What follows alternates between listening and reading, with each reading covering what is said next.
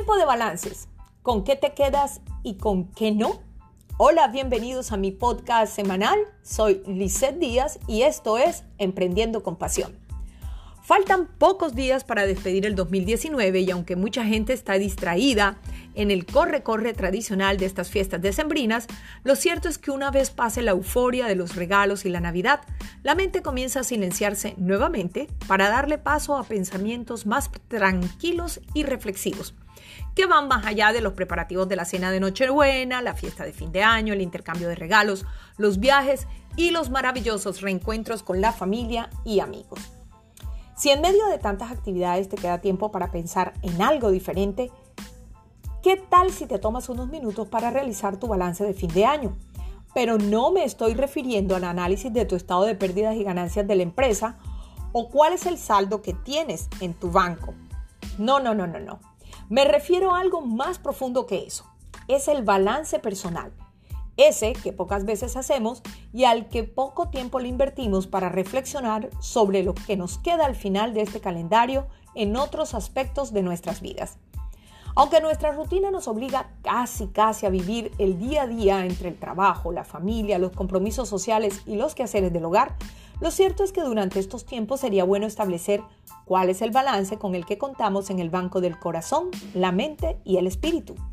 ¿Qué hemos hecho en el 2019 que nos encantaría seguir haciendo el próximo año y potencializarlo al máximo? ¿Y qué es lo que definitivamente tenemos que desechar en virtud de poder alcanzar las metas que queremos lograr, incluyendo trabajo, familia, negocios, amistades, actividades, etc.? Al hacernos estas dos poderosas preguntas, podríamos entonces tener más claro nuestro 2020, porque no podemos hacer planes para la nueva década que se inicia en pocos días sin antes realizar este balance. Ponte a pensar en todas las cosas maravillosas que te han sucedido este año, incluyendo aquellas que aparentemente fueron tristes o se percibieron como un mal momento, pero del que se derivaron cosas súper positivas. Es decir, quizás este año terminaste una relación, te divorciaste o te quedaste sola o solo. Eso podría verse a simple vista como algo muy triste. Sin embargo, podrías pensar en qué ha sido lo positivo de esta situación, puesto que seguramente gracias a ella te has dado cuenta que puedes hacer muchas cosas por ti mismo, que desarrollaste unos talentos que no tenías, que aprendiste a perdonar, que te reencontraste con amistades que habías dejado a un lado en virtud de la relación que tenías que descubriste las ventajas de estar solo o sola, que redescubriste actividades que disfrutas sin una compañía específica o simplemente que te quitaste un peso de encima, por ejemplo. También es posible que tú o tu pareja hayan perdido el empleo y aunque en principio esto pueda leerse como un terrible momento, quizás gracias a ello descubriste que tienes todos los talentos para iniciar un negocio propio, unas actitudes escondidas que ahora salieron a flote o simplemente sucedió para darte cuenta que había que moverse para algo mejor. En resumen, en lo que quiero que te enfoques es en todas esas situaciones que en la mayoría de los casos se presentan para darnos una lección de la que podemos aprender montones. Entonces, siguiendo con este balance personal, bien valdría la pena hacer un inventario para saber con qué te vas a quedar y qué tiene que irse definitivamente de tu vida.